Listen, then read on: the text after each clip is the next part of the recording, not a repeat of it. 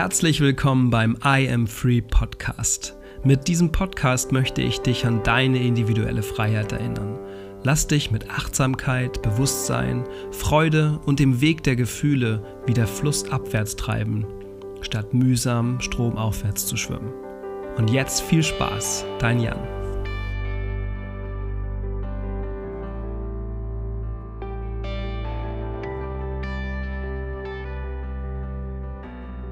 Heute ist Tiffy im Podcast und ich freue mich einfach riesig, weil ähm, das nicht jetzt nur so ein Schnack ist, dass Tiffy eine besondere Person ist in meinem Leben, ohne dass wir uns je getroffen haben oder wirklich regelmäßig Kontakt haben. Aber es ist so eine, so eine blinde Verbindung da, seit wir vor zweieinhalb Jahren Reading zusammen gemacht haben, was sehr besonders war, auf vielen Ebenen, unglaublich viel ausgelöst hat, die Projektor Power auch zeigt. Ich weiß noch, dass du damals nach dem Reading so eine, einfach so eine ehrliche, impulsive Story gemacht hast über mehrere Stories. Und ich glaube, ich habe noch ein Jahr später Kunden aus dem Raum Stuttgart vor allem bekommen, die Readings bei mir gebucht haben. Das war damals noch mein einziges Angebot auch im Human Design Bereich. Und es ist so ein schönes Beispiel, weil es halt so, allein an deinem Gesicht hat man in, in den Stories gesehen, wie ehrlich das war, wie so, ach, und das und das und diese Eingabe und klar. Und ähm, heute sitzen wir jetzt hier zweieinhalb Jahre später, ist so viel passiert. Du, ähm, du hast ein Buch ganz jüngst veröffentlicht, ähm, bist immer tiefer in die Selbstliebe eingestiegen. Damals war es, glaube ich, noch der Beginn des Unternehmens, wo ihr überlegt habt, wie ihr das macht und wie ihr was aufzieht. Mittlerweile habt ihr da eine Community und du warst äh, viel reisen, und das Spannende bei Tiffy ist immer, sie ist immer noch so jung. Sie hat gerade erst für alle Human Design Interessierten äh, ihren Saturn Return, also ihren ersten großen Lebensabschnitt vor sich. Er zeigt sich zwar schon sehr deutlich in deinem Leben seit mindestens einem Jahr, aber ähm, ja, wirklich noch, wirklich noch so jung und schon so viel erlebt. Also es, deswegen dachte ich auch, als ich vorhin auf das Datum geguckt habe, hä? Na, dass du, das ist wie so eine alte Seele, die, die unterwegs ist, die schon mit 20 oder vor 20 ja schon so viel durchmachen musste. Ähm, und ich freue mich ganz besonders, dass wir hier heute sprechen, weil ich weiß, was das für ein Wert für jeden da draußen ist in einer Zeit äh, der, des Umbruchs und wo auch viel eben das Thema Weiblichkeit, Hingabe, überhaupt weibliches Prinzip stärker wird, aber keiner so genau weiß, weder Männer noch Frauen, wie sie damit umgehen sollen. Und du es für mich so so sehr verkörperst. Und ja, einfach, ich freue mich darauf, eine gute Zeit mit dir hier zu haben. Und danke, dass du mir geschrieben hast und gesagt hast, hey, wollen wir nicht mal einen Podcast machen? Ich habe ehrlich gesagt so zwei vier Profil hast du, da wartet man ähm, und habe eher auf deine Einladung gewartet, äh, wenn du dich ready fühlst und habe mich sehr gefreut und freue mich wirklich für jeden, der jetzt hier zuhört. Also herzlich willkommen, liebe Tiffy. Vielen Dank, lieber Jan. Ich glaube, diese Ankündigung zeigt den Grund, warum wir eine Verbindung haben, warum die da ist, obwohl wir eigentlich gar nicht so wirklich viel miteinander kommunizieren. ist wirklich erstaunlich und das war auch damals im Reading so, wie viel jemand von einem sehen kann, ohne einen wirklich zu kennen. Und dafür bin ich sehr dankbar, diese Erfahrung auch damals gemacht haben zu dürfen. Und das Reading bei dir damals war für mich wirklich ein Game Changer, weil ich davor nicht wusste, dass ich Projektorin bin. Ich wusste nicht, was das bedeutet. Und das war für mich, wie wenn mir jemand sagen würde, schau mal, so funktionierst du.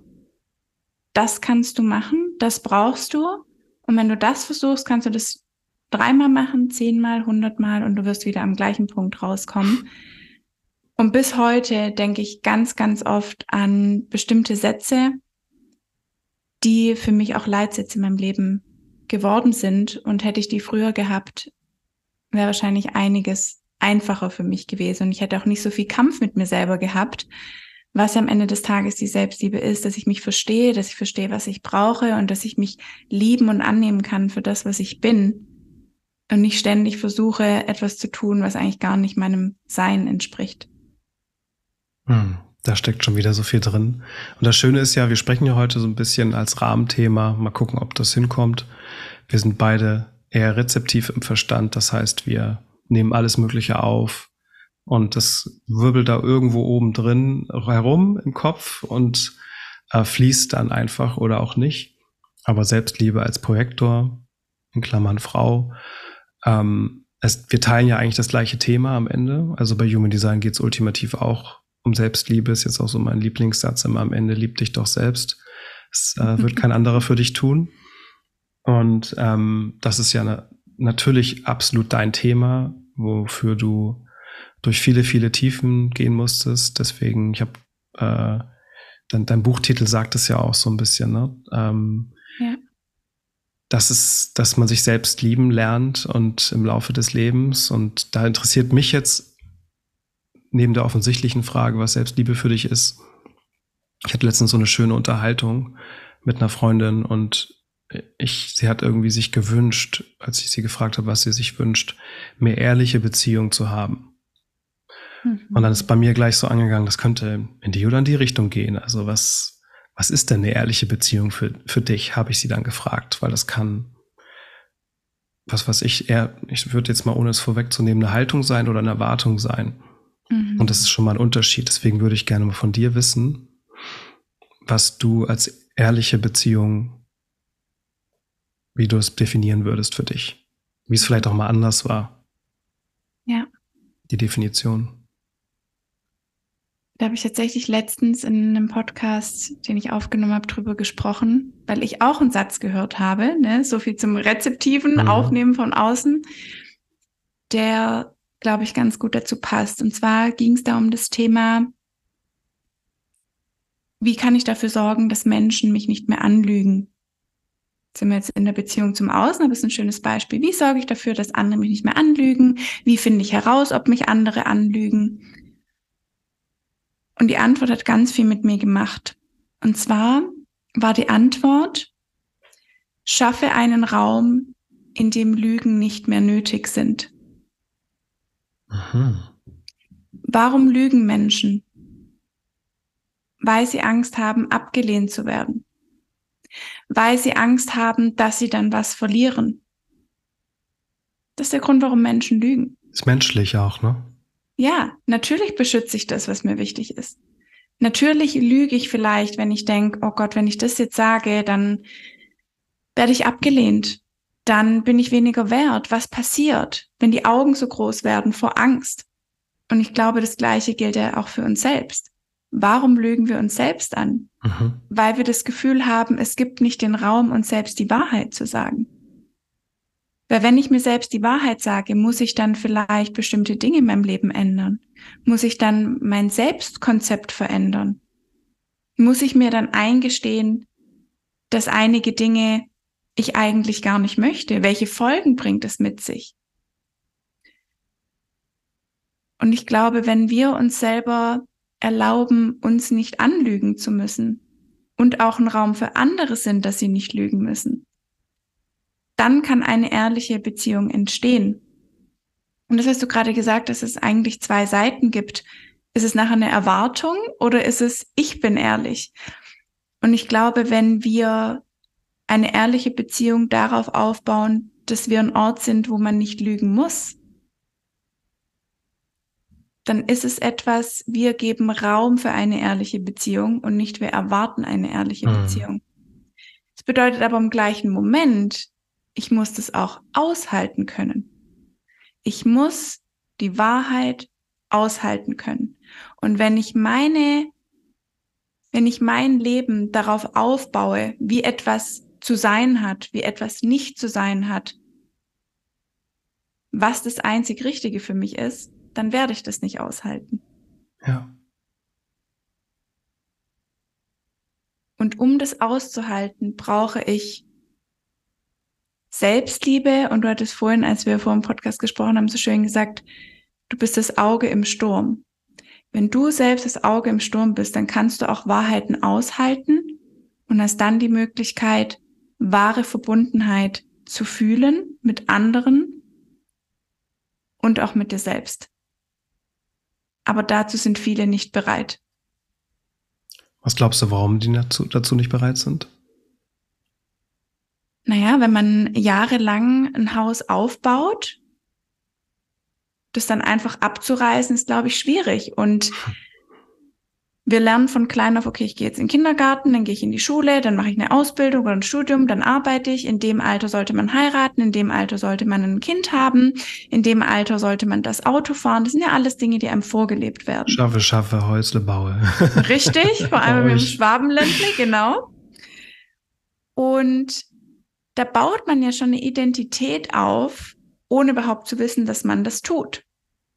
Und die meisten, die beginnen das zu überdenken, ist ja in dieser, in dieser, in diesem großen Abschnitt, der dann kommt, den du vorhin über mich gesagt hast, so sagen wir mal zwischen 28 und 32 meistens, um die 30, da kommt dann meistens, wie finde ich das eigentlich? Wie finde mhm. ich eigentlich meinen Job? Wie finde ich eigentlich meinen Partner? Wie finde ich eigentlich meine Kinder? Wie finde ich eigentlich mich selber? Und da dann wirklich zu sagen, ich mache das alles neu. Eigentlich finde ich meine Beziehung beschissen. Eigentlich will ich überhaupt nicht das Hobby machen. Eigentlich will ich hier überhaupt nicht wohnen. Ich will das eigentlich alles gar nicht. Aber es ist ja alles da. Und hier ist es meistens einfacher, sich anzulügen,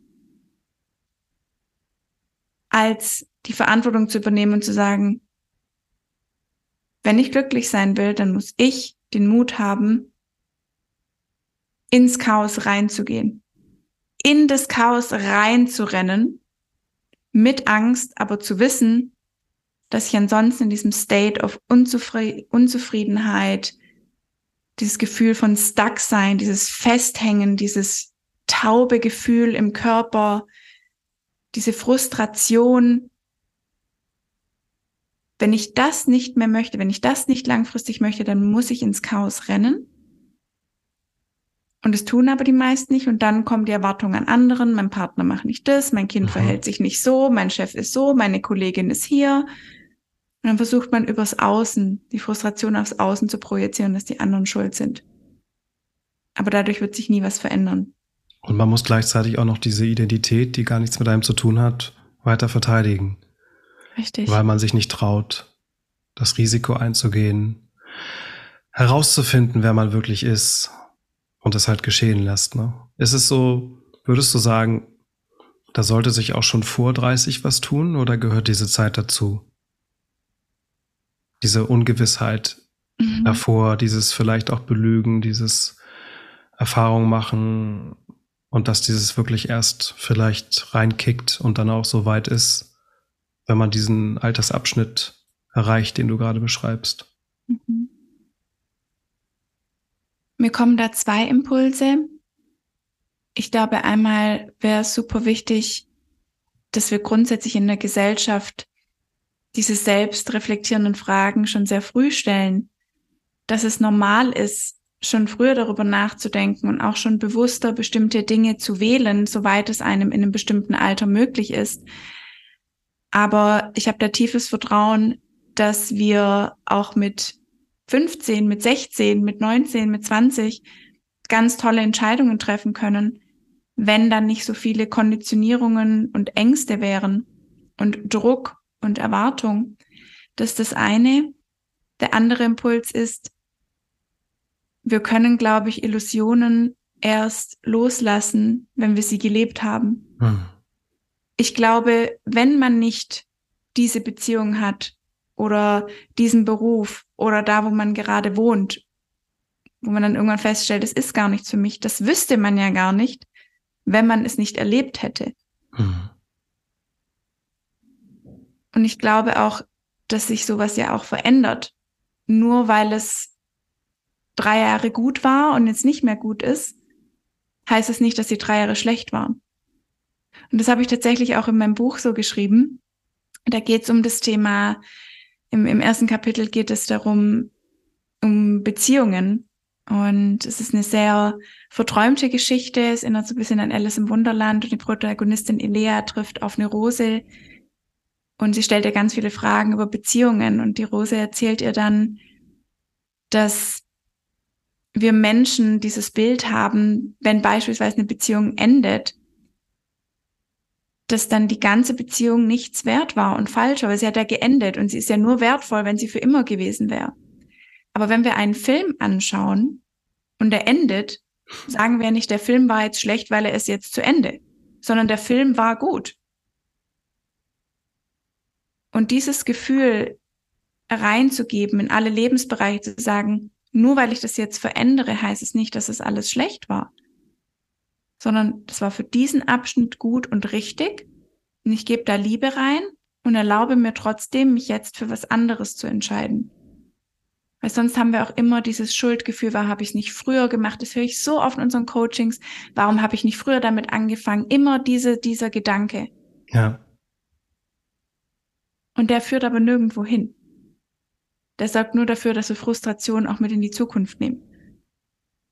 Ja, das, das kennst du ja sogar auch von, hätte ich früher vielleicht mal entdeckt, dass ich Projektor bin. Ne? Das sagen mhm. auch ganz viele. Und gleichzeitig sagen so viele, auch jetzt, wenn sie herausfinden, dass sie Projektor sind, dass sie nicht wollen, dass sie nicht Projektor sein wollen, dass sie halt diese Energie haben wollen, diese dauerhafte Lebenskraft, Freude und quasi nicht diese Abhängigkeit spüren möchten von der Lebenskraft der anderen oder den Druck. Und ich finde, du hast gerade zu dem vor 30ern sowas Schönes gesagt mit der Gesellschaft, dass es mir erlaubt, dass du halt so bist, wie du bist. Ich glaube, das Wichtige ist immer nur, dass wir nicht auch jungen Menschen schon Druck machen, dass sie irgendwas geschissen bekommen müssen bis 30. Ja.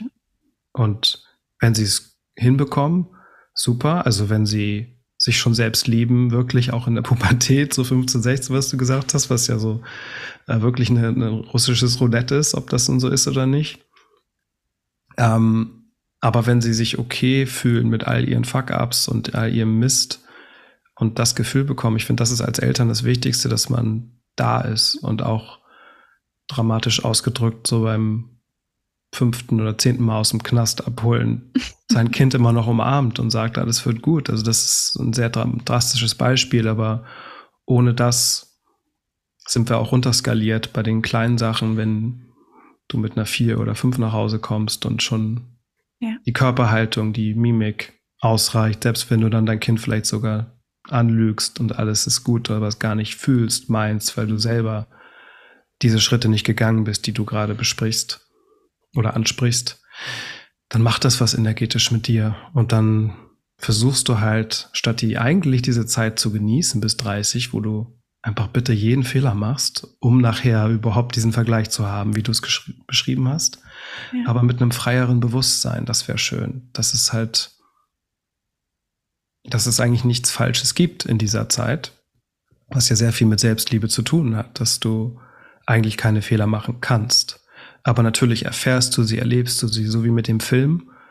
Ähm, das ist eben, da heulen wir ja auch, sind wütend und manchmal sind wir vielleicht sogar sauer, dass der Film vorbei ist, weil er so gut war oder weil wir mit dem Ende nicht zufrieden sind. Und diese Lebendigkeit zu genießen, mh, hm, dass es diese beiden Seiten gibt. Und dafür braucht es diese Mitte, genau, die die aber nicht erreicht werden kann oder muss, die ist immer da. Sie darf, sie ist, sie wird ja immer, sie wird Stück für Stück freigeschält. Und du hast ja offenbar ein, ein Purpose dahinter, weil du Dinge erlebt hast, die ja auch kurz vor dem Ende schon sehr früh in deinem Leben waren und Tod um dich herum schon so früh in deinem Leben und toxische Beziehungen, die fast nur logisch sind, daraus äh, entstehen müssen und na, im Human Design hast du das Kreuz der Erklärung, ohne da tief ein, reinzugehen. Das macht schon Sinn, dass du tust, was du tust. Und selbst das ist ja nicht immer das, was man will. Der Umstand ist nicht immer so, wie man sich das wünscht. Und auch da können wieder Co-Abhängigkeiten entstehen. Und es ist nicht so leicht, immer wieder diesen Zugang zu diesem Auge im Sturm zu finden. Ja. Aber wer ist das, wenn man mal ganz ehrlich? wäre es ja auch langweilig. Also dann, wir sind ja nun mal hier, um uns zu reiben und, und zu erleben und Krisen ähm, auch zu überwinden. Und das fühlt sich dann auch gut an. Und ich glaube, es ist wirklich das, was du beschrieben hast, dass man vielleicht schon früher ansetzt, ein Bewusstsein dafür zu schaffen, Raum zu geben, den zu weiten, wer du sein willst. Und ich habe letztens so was Schönes, Einfaches gesehen. Diese, es gibt so eine Ratio zwischen wer du bist und wer du sein willst. Und das geht natürlich immer je nach Leben hin und her. Und am besten, Thema Weisheit, ähm, erkennen wir das immer mehr zumindest an, dass es das gibt.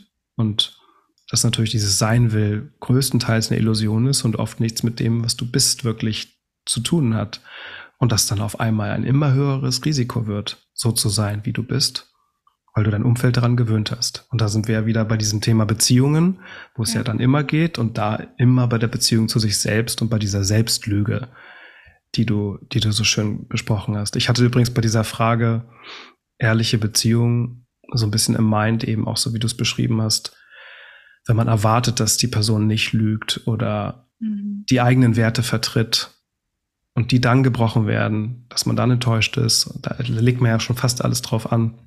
Ja. Eine Freundin von mir hat mal gesagt in ihrer Ehe, sie will zum Beispiel gar nicht wissen, wenn ihr Mann fremdgehen sollte, weil es sein Thema ist. Ja. Das fand ich sehr stark und habe es auch sofort verstanden. Mhm. Und dass du halt wirklich Raum auch für Fehler, für Menschlichkeit lässt und ähm, genau, wie schaffst du diesen Raum und wie gehst du in eine Beziehung? Und da muss man halt, ob man will oder nicht, bei sich anfangen. Aber in den 20ern, ich hatte gerade noch mal einen Kontakt mit einer Generatorin bei Instagram, ganz witzig, die ist glaube ich 27 und geht da gerade durch ganz viele Dinge durch. Ich weiß gar nicht so genau, ich kenne sie auch nicht so gut, aber mh, mm, sie hat erzählt, dass sie gerade irgendwie seit einigen Wochen enthaltsam lebt und das für sie total die Krise ist und sie genervt ist und aber die Yogis hätten ihr das so geraten, dass das wichtig sei. Gleichzeitig sagt ihre Therapeutin, sie soll endlich nicht mehr auf ihren Körper hören, weil er sie nur in die Irre führt und sie soll auf den Verstand hören ähm, und nur noch das tun, was logisch ist. Also ich vereinfache das jetzt, bitte, wenn, mhm. wenn sie zuhören sollte und ähm, sich angesprochen fühlt. Ähm, ich nenne ja keinen Namen. Auf jeden Fall, da gibt's ja auch kein richtig oder falsch. Es gibt das Experiment und es ist aber wichtig, dass man eben von diesen äußeren Meinungen und Konzepten wie Yogis oder auch Human Design oder äh, unsere Meinung auch jetzt als kleine Meinungsführer in manchen Bereichen, dass man sich eigentlich unabhängig davon macht und immer wieder die eigene Stimme kultiviert und dass Leute wie wir mit unserer Intention das auslösen wollen auch ähm, was macht das denn mit dir, wenn du dieses Enthaltsamkeitsexperiment machst zum Beispiel? Setzt du dann deine Lebenskraft zum Beispiel als Generatorin für was anderes ein, was dir Freude bereitet und spürst vielleicht sogar vorher eine gewisse Abhängigkeit davon? Oder war es einfach total korrekt für dich, dass du viel und häufig Sex hattest und jetzt das überhaupt nicht korrekt für dich ist? Trotzdem ist es auch mal gut, diese Erfahrung zu machen, um diesen Unterschied zu merken, wie du auch gerade gesagt hast, aber es bloß nicht gefixt bekommen, gerade in den Zwanzigern, äh, sondern einfach die Erfahrung zu machen und zu sehen, auch welche Person tut mir denn gut, welche Bezugsperson und was denke ich denn zu brauchen und was fühle ich zu brauchen. Und das, allein das, also ich kann das ganz liebevoll angucken und verstehe auch, warum der Therapeut so agiert ähm, und warum der Yogi das sagt und dann gibt es noch eine Milliarde andere Menschen, die ein anderes Konzept für sie hätten, wie sie denn glücklicher wird. Und das, das einfach irgendwann zu durchschauen, das wünsche ich auch jedem. Aber manchmal muss man auch diese Lebensabschnitte respektieren tatsächlich, ähm, die, die da sind. Jetzt bist du ja, wie gesagt, genau davor und also man fühlt und sieht den Shift in dir, wenn du jetzt eben diese letzten knapp neun Jahre so zwischen 20 und 30 mal Revue passieren lässt, was du sicherlich auch viel in dem Buch gemacht hast mit noch früher, aber mir geht's jetzt mal nur so um diese Zeit. Mhm. Wie würdest du die beschreiben? Wir sind so Main Stages gewesen, mhm. warum du heute hier bist und damals da warst. Wo kommst du her und ja. wo bist du heute? Ich glaube, ich muss da mein 18-jähriges Ich noch mit reinnehmen. Mhm. in dieses 20er-Thema. Ich glaube tatsächlich, dass das, was mir mit 18 passiert ist, auch so mein, mein Abschnitt so ein bisschen nach vorne verschoben hat. Ne, wenn ich auch sehe, okay, mein größter Shift jetzt war auch so mit 28, 29, ne, das passt ganz gut.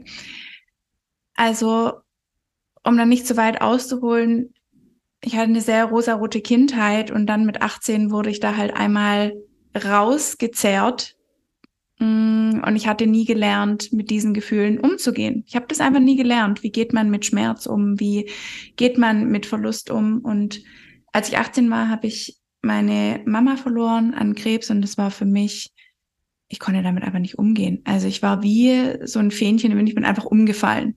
Mhm. Emotional, körperlich, mental, das ging einfach nicht. Also ich hatte, ich hatte keinerlei Fähigkeiten, damit umzugehen. Hatte ich einfach nicht. Wie schnell ging das?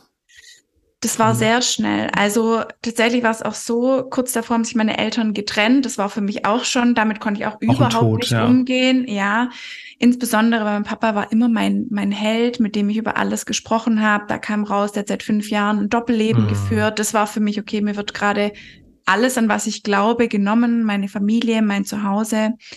Und ein paar Wochen später, ein paar Monate später kam dann raus, dass meine Mama Krebs hat und ein Jahr später ist sie auch verstorben das war einfach für mein Nervensystem, für das, was ich an Fähigkeiten hatte, um mit schwierigen Situationen umzugehen, einfach nicht möglich. Ich saß alleine in der Wohnung. Ich wusste weder, wie man eine Waschmaschine anmacht, weder wusste ich, wie man mit einem Verlust von einem Familienmitglied umgeht. Du hast wahrscheinlich dann auch relativ frisch alleine gewohnt oder bist du ausgezogen und? Ich hatte mit meiner Mama gewohnt Ach und so. sie ist ja dann verstorben. Das heißt. Oh Gott, noch schlimmer. Genau, ich saß dann in dieser Wohnung und ich war gerade dann mit der Schule fertig, die ich dann auch irgendwie noch zu Ende ähm, gemacht hatte, bevor sie dann auch äh, gestorben ist. Und in dem Alter ist man eh, was will ich denn jetzt machen? Also Klar. gefühlt weiß ja niemand nach der Schule, was will ich wirklich machen. Vor allem mit dem Anspruch, was möchte ich bis zum Ende meines Lebens machen. Was sowieso totaler Bullshit Aber das hast du so gelernt, Aber, ne? In dieser rosa genau. Kindheit mit dem optimalen Papa und der konnte wahrscheinlich dann auch nicht für dich da sein, oder? Ja, es war schwierig, weil er eben in der neuen Beziehung war und sie eine sehr vereinnahmte Person ist. Also er war eigentlich gar nicht mehr er selber. Er hat halt gesagt, wenn was ist, melde dich, aber es ist eben ja. schwierig, ja. ja. Und ähm, ja, in der Zeit war ich auch noch in meiner ersten Beziehung. Erste große Liebe, Herzschmerz kennen wir alle. Das tut manchmal genauso weh, wie wenn jemand stirbt. Die ist auch und, zu Ende gegangen dann?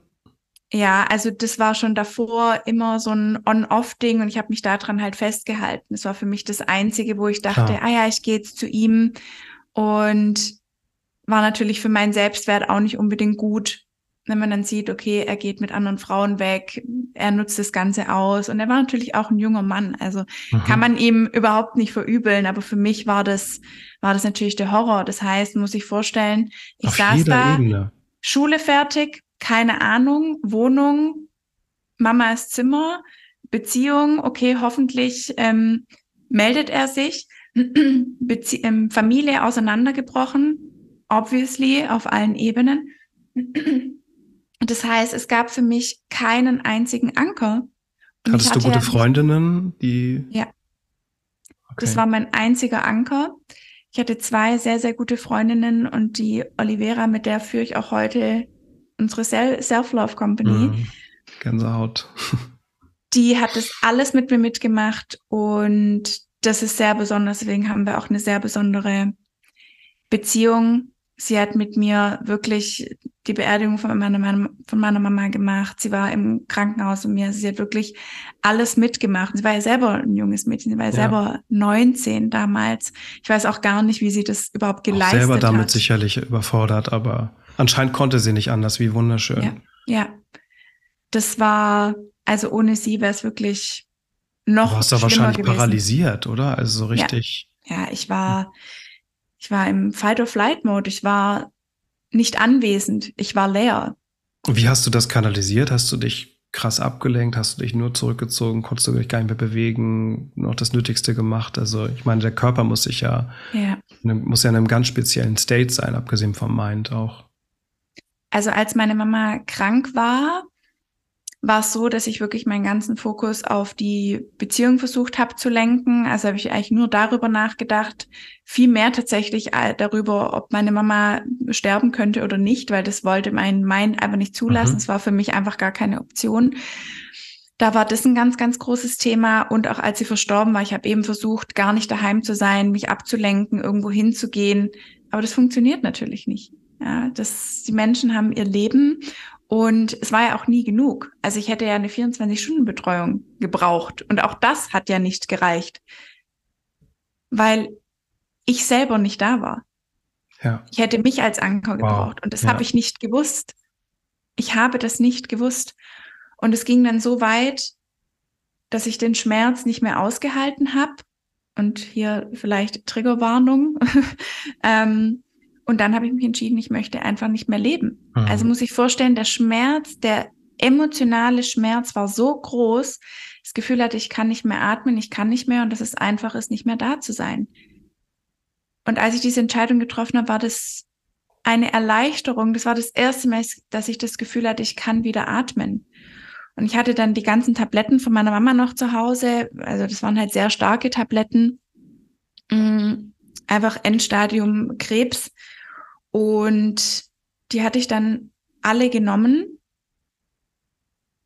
Und tatsächlich habe ich auch in dem Moment gar nicht darüber nachgedacht, wie ist es für die anderen. Also ich habe weder jemanden geschrieben noch eine Nachricht hinterlassen. Es war einfach nur, hm. danke, dass ich nicht mehr fühlen muss. Es war mhm. mein einziger Weg, mich wieder selbst zu ermächtigen. Weil ich habe gewartet, dass von außen jemand mir was gibt. Ja. Und es war der erste Moment, dass ich eigentlich etwas aus Selbstliebe gemacht habe, auch wenn es das Schlimmste ist, was man machen kann. Ja. Aber es war der erste Moment, wo ich mich wieder selbst ermächtigt habe. Ja. Und dass es so weit kommen muss, dass ich nur das als Selbstermächtigung als Tool hatte, da läuft was falsch. Mhm. Und es war dann so, dass ich dann drei Tage im Koma lag und die Ärzte haben auch gesagt, okay, also wir wissen nicht, ob sie aufwacht und wenn, dann auf jeden Fall mit einer körperlichen oder geistigen Behinderung. Mhm. Also das, es war dann nicht so. Ich habe ein zweites Leben geschenkt bekommen, so nenne ich es immer. Ich habe danach eine Kraft in mir gehabt, die ich nicht beschreiben kann. Also muss ich vorstellen, ein halbes Jahr nachdem das war, habe ich ein Studium angefangen, war im Fitnessstudio immer, habe ich total, fand ich total super, war tanzen, habe angefangen zu lesen, war reisen. Also ich, ich bringe diese beiden Dinge auch manchmal gar nicht zusammen, weil die so gegensätzlich sind. Aber das war wie eine innere Kraft und das war, glaube ich, dieses, okay, ich habe eine zweite Chance bekommen, das ist mein Licht, ich habe hier eine Aufgabe, auch wenn ich das damals nicht gewusst habe. Und dann, um deine Frage zu beantworten, zwischen 20 und 30, beziehungsweise zwischen 18 und so 28, 29, dann ging das einfach immer weiter und ich habe gemerkt, es gibt Tools, Bücher zu lesen, Podcasts zu hören, über Selbstliebe, über was sind überhaupt Emotionen. Oh, man kann ja mit denen umgehen.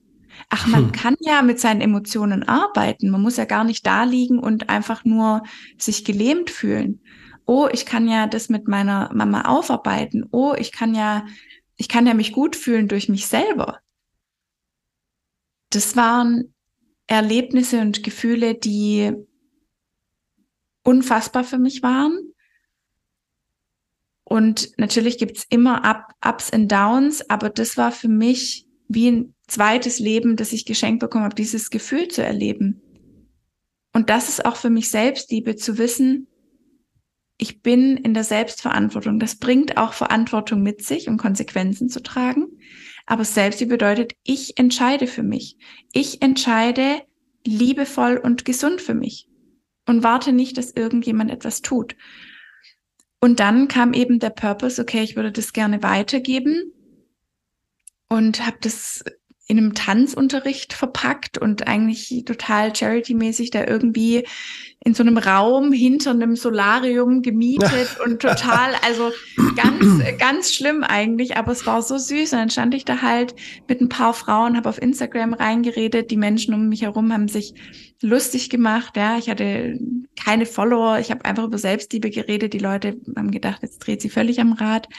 Mhm. Aber mein, meine innere Stimme war lauter und es hat immer mehr Anklang gefunden.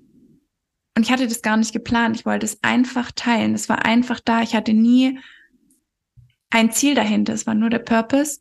Mhm. Und dann hat sich entwickelt, dass Leute mit mir sprechen wollten. Dann habe ich Coachings gegeben, dann ist ein Podcast entstanden und bin da einfach durch ganz viele Prozesse gegangen und durfte tatsächlich durch jede Frau, die ich begleitet habe, auch selber wieder was über mich lernen. Und heute darf ich wirklich ein Unternehmen führen, das dafür sorgt, dass Frauen in ihre Selbstliebe finden, mit ganz tollen Frauen, unter anderem mit Olivera und Laura, die damals mit mir im Krankenhaus waren, als ich im Koma lag. Mit den beiden führe ich das Unternehmen. Ganz tolle Frauen, die so on fire sind, dass sie das weitergeben, die bei uns arbeiten. Und wenn ich die Zeit beschreiben müsste, ist es einfach nur eine ständige Arbeit mit mir selbst, ständig wieder in die Selbstliebe zurückzufinden, jeden einzelnen Tag. Und umso mehr ich das tue, spiegelt sich das im Außen wieder in meinen Beziehungen, im, im Unternehmen, wie ich mich fühle, meinem Körper, mein Geist. Es ist jeden Tag die Liebe zu mir selbst wiederzufinden. Deswegen heißt mein Buch auch, wie ich die Liebe zu mir selbst fand, weil eigentlich tue ich das jeden Tag. Und ich glaube, das wird auch tatsächlich für immer so bleiben. Danke für diesen sehr intimen und persönlichen Einblick. Ich weiß, dass du da offen mit umgehst, ähm, aber trotzdem macht das ja auch immer was mit einem. Also hatte auch einige Gänsehautmomente dabei. Das sind immer dann so Dinge, wo man dann spürt, wie, wie das nochmal gelebt wird. Ähm, würdest du sagen, dass du seitdem gab es dann niemals vergleichbare, aber ähnliche Momente, wo du so ein bisschen wieder in die Richtung kamst, der Hoffnungslosigkeit oder der Überforderung und dass dieses, dieser, dieses zweite Leben sich ein bisschen nicht abgenutzt hatte, aber so normalisiert hatte. Jetzt geht's immer aufwärts mit allen auf, also so eine, so eine Kurve, die halt schon zwar Wellen hat, aber die eher nach oben zeigt, dass es da mal eine Zeit lang eher auch nach unten ging. Ähm, und du trotz aller Tools und aller Bücher und aller Konzepte und Bewusstsein, dass man das heilen kann, wieder mal ein bisschen Hoffnungslosigkeit gespürt hast? Und wenn ja, wie bist du damit umgegangen? Mhm.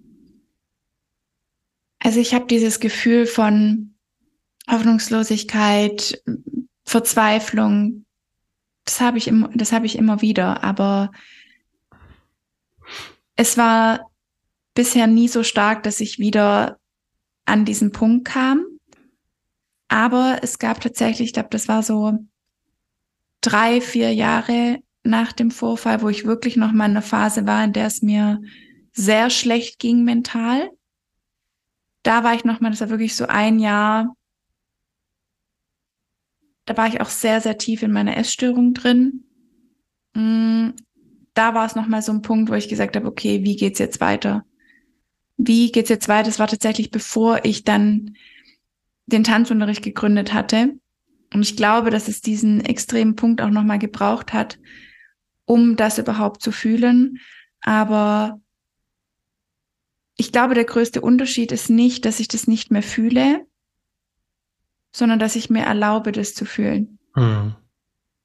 Und dass es sich deswegen nicht mehr so anstaut und mich dann auf einmal umhaut, sondern es gibt manchmal Abende, da liege ich dran, weine und denke, warum mache ich das eigentlich überhaupt alles? Für was überhaupt? Bringt es überhaupt was? Ich Kann sich manchmal Gedanken. ja wie Sisyphus Arbeit auch anfühlen, weil ja. für Menschen es so schwer ist, das zu spüren. Manchmal denken sie, sie brauchen auch so ein Erlebnis damit, was natürlich nicht stimmt, aber kann sich so anfühlen, ne? Ja. Ja, es, dieses Gefühl ist da und ich gehe da dann rein und ich fühle das und ich denke mir, und ich denke wirklich in dem Moment, es gibt keinen Ausweg. Das ist alles umsonst und es ist alles dies und es ist alles das. Ich begrenze mich nicht in dem Gedanken, sondern ich lasse die zu und auch die Emotionen, weil ich weiß, wenn ich es durchfühlt habe, geht es auch wieder weg. Mhm. Und ich nehme das als Teil an und sag, ich guck mal, wie ich mich morgen fühle, ich guck mal, wie ich mich übermorgen fühle. Und gerade als Frau, um auch das nochmal mit reinzubringen, wir haben vier Zyklusphasen, genau. wir haben ganz unterschiedliche Hormone, und auch hier, das durfte ich bei uns alles von Laura lernen, die ist bei uns gerade für das Female-Thema verantwortlich. Ich wusste das gar nicht. Ich dachte, okay, wir haben unsere Periode oder wir haben nicht unsere Periode. Das war. Ja, und, und, das, da packt man halt Schmerztabletten rein, wenn es gerade genau. nicht passt. Oder genau. Es hat überhaupt gar keine Lobby. Also ja. dass, dass diese Zyklen, dass es ja auch nicht nur diese Tage der Blutung sind, sondern dass es äh, PMS gibt und dass es vier Zyklen gibt und dass es halt jeden Monat ist und da nicht Urlaub Richtig. ist oder und das wird natürlich verstummt seit Jahrzehnten mit Pille, mit Druck, mit, ja.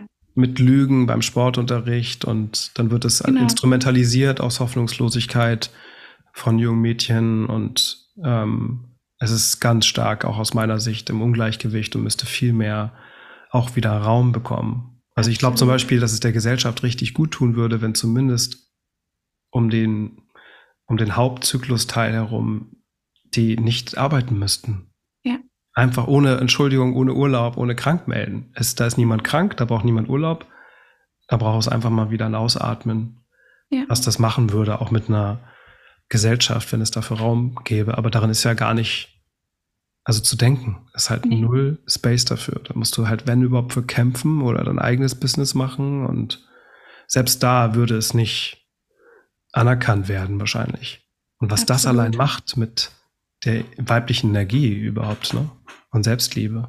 Absolut. Ich bin, als ich mit 14 im Frauenarzt war, hieß es ja hier die Pille. Das war einfach normal. also, das war hier die Pille. Ja, ja. Ganz, ganz normal. Und bestimmt auch Druck froh. von außen, von, von Freunden oder von Partnern. Nimmst du die Pille? Ja, das macht man einfach so, genau. Ja. Es ist ja auch für Frauen, die bekommen auch wie du nimmst nicht die Pille. Also ja, auch genau. die Erwartung von Männern, ja. Und ähm, ich bin froh, dass ich relativ früh die Pille abgesetzt habe. Also mit, ich glaube, 23, 24 war ich da schon dann an dem Punkt, dass ich das gemacht habe. Es gibt Frauen, die nehmen das 15 Jahre lang. Ja. Also man fühlt seine Hormone nicht, es wird unterdrückt, dem Körper werden Dinge vor, vorgegaukelt. Das heißt, auch hier muss man nochmal reingehen, inwieweit kann ich mich denn selber fühlen, wenn es hier schon anfängt. Eben. Hier unterdrücke ich mich ja schon, damit es für die anderen gut ist, damit mich meine Periode ja. nicht nervt. Ich kenne Frauen, die nehmen jahrelang die Pille durch, damit sie die nervige Periode nicht haben. Genau. Aber damit lehne ich ja irgendwo einen Teil von mir ab. Ja.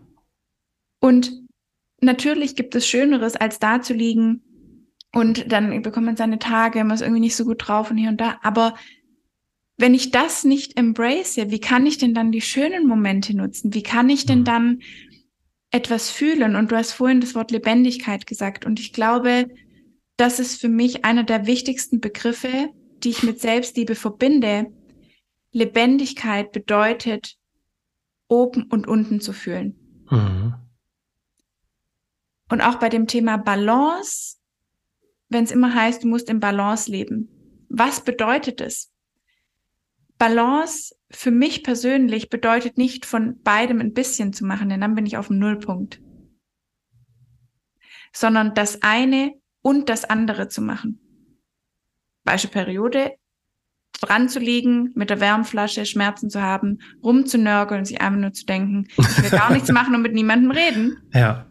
Und auf der anderen Seite rauszugehen, seine Stimme zu erheben, ein Business zu machen, Bock zu haben, rauszugehen, zu reisen, sich zu schminken oder nicht zu schminken, mhm. sich gut mhm. zu fühlen, beides und nicht ständig in diesem Nullpunkt zu sein, ja, mir geht's weder gut noch schlecht.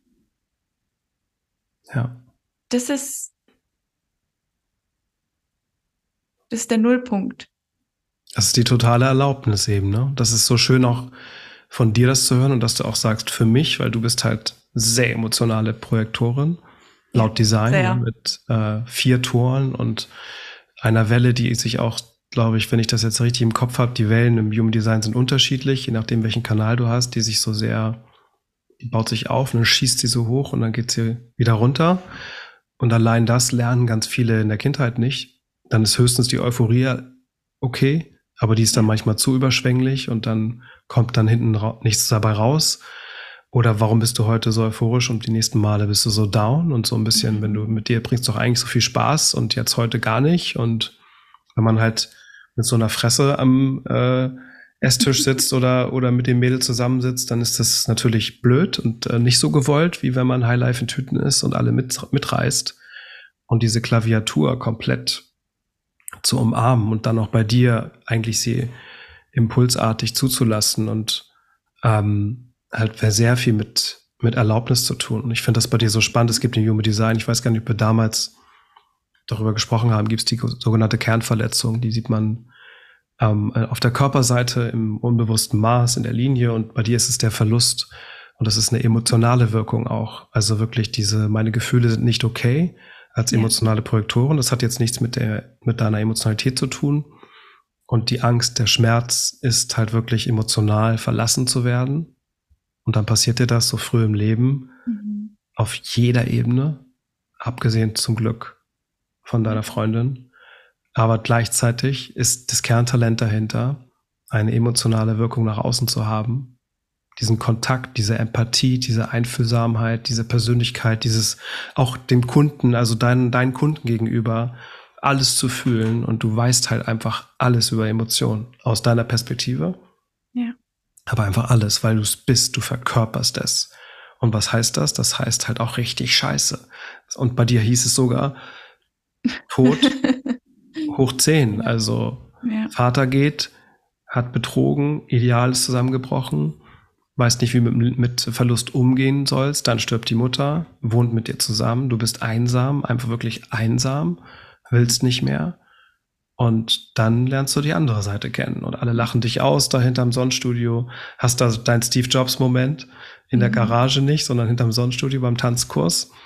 Und dann ist es ja immer so, wie heißt das so schön, erst belächeln sie dich, dann kopieren sie dich, dann beneiden sie dich und dann bewundern sie dich oder irgendwie sowas. Ne? Also mhm. es ist außen, außen, außen, außen, wie du es machst und ja. du bist bei dir geblieben. Und das finde ich das immer das, das Schönste, wenn ein Design einfach aufgeht. Ein Design, was heißt ein Design? Das Design spiegelt ja auch nur irgendwas, ein Potenzial. Und wenn das einfach da ist, dann ist das keine Story mehr, dann ist das einfach nur das, was ich ausdrücken möchte. Und das kann sich natürlich in tausend Facetten ausdrücken. Das ist ja nur ein Blueprint jetzt auch, das Chart zum Beispiel. Ja. Das ist was eher Statisches erstmal. Und das Leben ist null statisch. Und das hast du gerade so schön beschrieben und besonders als Emotionale so schön beschrieben. Ne? Bei mir ist das same, same, but different, weil ich so offen bin mit meinem Chart, habe ich diese Wellen nicht wirkend und körperlich und aus mir, aber ich fühle halt alles um mich herum. Und wenn ich mich da auf jeden Scheiß einlasse, dann denke ich auch noch, ich bin das und das gehört zu mir. Ähm, also wenn ich ein paar dramatische Frauen, die gerade, was weiß ich, ihre Zyklus X um sich haben und dann, dann bin ich, werde ich sozusagen auch, brauche ich auch einen Snickers, ne? Oder wie es wie es in der Werbung heißt.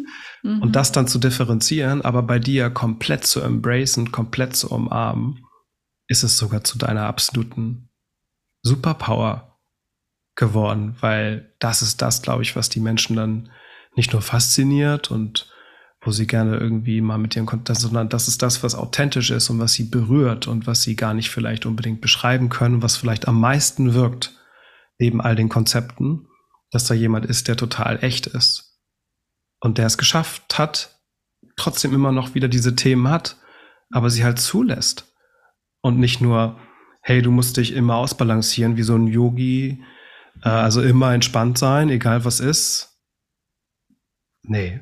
Was ist denn mit den schönen Gefühlen wie Wut und Trauer und ja. Freude und äh, lässt du sie voll zu und zwar in dem Moment, gerade bei dir, wenn es impulsartig rausgeschossen bekommt, kommt. Und wie viel tust du dafür, dass du das kannst an den Orten, wo du bist? Wie ehrlich bist du da? Warum ja. kannst du noch nicht ehrlich sein? Da sind wir wieder bei dem Thema von vorhin. Es ist so menschlich, weil, weil du kriegst allein schon einen Blick reicht als Projektor Absolut. Und dann hast du dieses abgefuckte Thema der Ablehnung. Oh mein mhm. Gott, ist das mhm. schlimm. Und dann, äh, ja, dann ist es schon fast vorbei. Und wenn du, wenn du das nicht mit der Zeit verinnerlichst und ownst, wie man so schön sagt im Englischen, okay, ich habe richtig Schiss vor Ablehnung. Ich denke immer noch, ich muss lügen oder muss mich anders verhalten. Blöd, aber Vielleicht kann ich ja erstmal das annehmen, dass es so ist und dann gibt es von dort aus, wie bei dir nach dem, nach dieser schrecklichen Zeit, eine neue Perspektive durch Dinge, die dir einfach gut tun. Ob es nun das eine Buch ist oder die Reise ist oder der Sport oder na, ne, also das ist so. Und trotzdem hört es dann nicht komplett auf. Du hast ja auch gesagt, dass du dann immer mal wieder Essstörungen hattest und ähm, und dann gilt es ja immer wieder nicht, das nur zu fixen und zu korrigieren, sondern ja sich richtig anzugucken. Und das ist eigentlich das Schwierigste, finde ich. Immer ja. wieder, dass das wirklich, weil das, da bist du auch ein Stück weit alleine, finde ich. Weil das, da kann dir keiner so richtig helfen. Da kann jemand da sein, so wie Laura, äh, wie Olivia und auch Laura. Ähm, aber nicht so wirklich helfen im Sinne von Tipp geben oder Rat geben oder mit dir rausgehen und so. Es ist okay, aber du bist irgendwie alleine mit dem Thema. Und ich glaube, deswegen ja tun wir beide auf unsere Art das, was wir tun, weil wir das die Leute daran erinnern können oder wollen, dass sie das auch können, dass sie die Power dafür haben, unabhängig von dem, was, was geschieht. Und die flattert immer mal wieder weg, ja. Man denkt es, aber ist, die ist immer in einem. Das ist immer wieder dieses, Wir, wir laufen der Karotte äh, vor der Nase hinterher, aber es ist halt immer da, egal wie dreckig ja. es dir geht oder wie sehr du denkst, dass es nicht weitergeht. Und dafür bist du natürlich durch deine Geschichte schon ein archetypisches Beispiel, dass es eigentlich vorbei war. Mhm. Und mit einer schlechten Prognose ja auch noch. Und dann alles gut war. Auf eine gewisse Art. Und das zu deiner, zu deinem Leben geführt hat, was du heute führst und du wahrscheinlich dich kraftvoller und mehr bei dir fühlst denn je. Und andere können daran zerbrechen, auf jeden Fall. Ja. Gibt es ja auch diese Stories, wo du dann wirklich gar nicht mehr reinkommst und mit 30 überhaupt nicht mehr, also hast du zwar diese Impulse, ich möchte jetzt was anderes machen, ich muss was anderes machen, aber du hast einfach null ein Umfeld, die erlaubt und es nie gelernt, ja. ähm, dass du das kannst, dass du das, dass du diesen Weg gehen kannst. Was würdest du, hast du, kennst du bestimmt diese Fälle, wo, wo man sich einfach im Kreis dreht, in der Opferrolle ja. dreht und ja. ähm, 30, 40, 50, vielleicht sogar, ich weiß nicht, werden nicht so viele in, in dem Alter zu dir kommen wahrscheinlich, aber egal, mindestens um die 30 auf jeden Fall, die einfach denken, es, es geht nicht und bei mir ist es anders und es ist, mhm. Was, was sagst du solchen Leuten, solchen Menschen? Ja. ja. Ich stelle meistens nur Fragen. Und ich glaube, das Einzige, was diese Menschen brauchen, ist ein klein, ein kleinen Moment, eine halbe Sekunde, in dem sie glauben, es geht doch. Mhm. Dass vielleicht eine Person, und wenn ich in dem Moment diese Person bin, die ihnen die Hoffnung gibt, dass es einen Weg gibt. Das reicht manchmal, weil manchmal hatten sie das ihr Leben lang nicht. Und deswegen ist auch unsere Community so wichtig, weil die Frauen das auch gegenseitig machen. Aber ich stelle dann immer Fragen wie, wovor hast du Angst? Was würdest du machen, wenn du keine Verantwortung hättest? Und auch so simple Fragen wie, gibt es eine Person, die das schon mal erreicht hat? Also wirklich einfach aus diesem Gedankenchaos mal kurz raus und mit ganz simplen Fragen, die auch keine Raketenwissenschaften sind und die ich auch nicht erfunden habe, aber den Geist in dem Moment in eine andere Richtung zu lenken, nur für ein paar Momente, den Kopf von unten einmal nach oben heben zu lassen, das reicht manchmal schon. Mhm. Glaubt, glaube ich, oft, dass es ganz viel braucht, aber meistens braucht es einen Moment.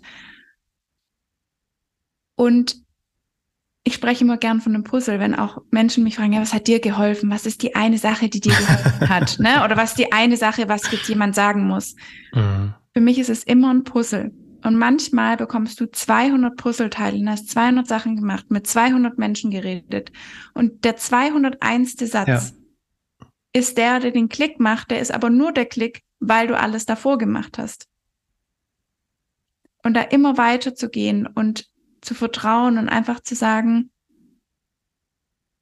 es gibt nichts, vor dem ich mehr Angst haben müsste, als dass alles so bleibt, wie es ist, bis zum Ende meines Lebens.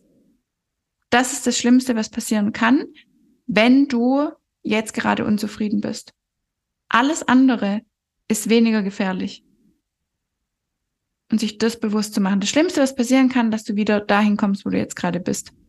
Ich habe mal diesen schönen Satz irgendwo gelesen, gerade wenn es richtig scheiße ist, dass du dich dann fragst, wie kann es jetzt noch besser werden? Ja.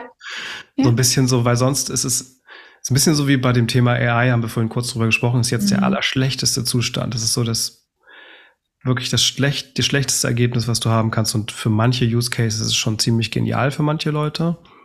Und ähm, es wird einfach nur noch besser, wenn du, was auch immer das heißt, besser ist ein ganz gefährliches Wort, dann heißt es ja im Prinzip, jetzt ist es schlecht oder mhm. genauso wie ich will etwas anders, dann habe ich es jetzt nicht. Und wenn man sich das so richtig vor Augen führt und das nur, wenn man nur einer Illusion nachhechelt, dann kann das ganz viel Kraft rauben, aber auch das kann, können mehrere Teile dieses Puzzles sein, dieses schönen Bildes von dir eben, die notwendig waren, damit du nachher beim 200. oder 201.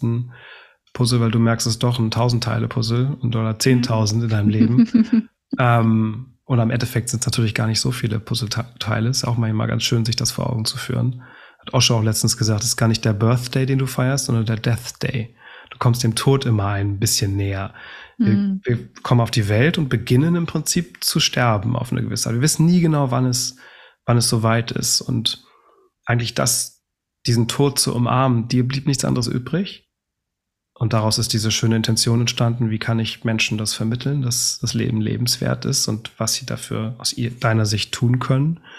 Und jetzt so schön demütig eben zu sagen, ja, ich stelle Fragen, die gar nicht meine sind, die nicht besonders sind. Und es eigentlich auch geht es da wieder nur darum, da zu sein, einen Raum anzubieten.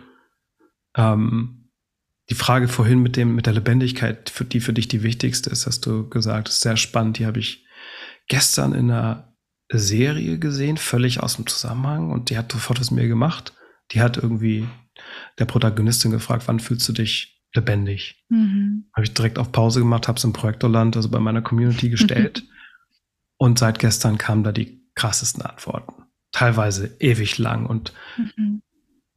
Manchmal 20, 30 Aufzählungen, so ein Aufsatz. Also wir haben zwar immer eine ganz gute Response bei guten Fragen, aber selten so, so deep, ähm, mhm. so berührend anscheinend. Das ist, ich meine, ne, das ist ja das Prinzip. Wir sind lebendig und da sind auch die wunderschönen Generatoren, die halt in der Mehrzahl sind, äh, so, so, so toll. Du kennst es auch von, ich glaube, Laura ist, nee, eine von beiden ist Projektorin, ich habe es vergessen. Olive Olivera ist Projektorin. Genau, und Laura ist, äh, ist Generatorin. Und diese, diese Lebenskraft, diese Lebensfreude ja. zu spüren, dieses Umarmende, dieses Umhüllende ist halt einfach, das ist das, der Puls unserer Erde, diese Menschen, also unsere Gemeinschaft mit, mit Menschen. Und wir können da so baden als Projektoren, weil wir diese, das nicht fixiert haben, weil wir das gerne guiden wollen. Und ähm, damit guiden wir als Projektoren auch die meisten Leute, die um uns herum sind, ob wir wollen oder nicht, immer mit jedem einzelnen Kontakt arbeiten wir halt auch, das zu respektieren. Und das ist was ganz, ganz, ganz Schönes und da fehlt uns eben nichts. Gegenteil.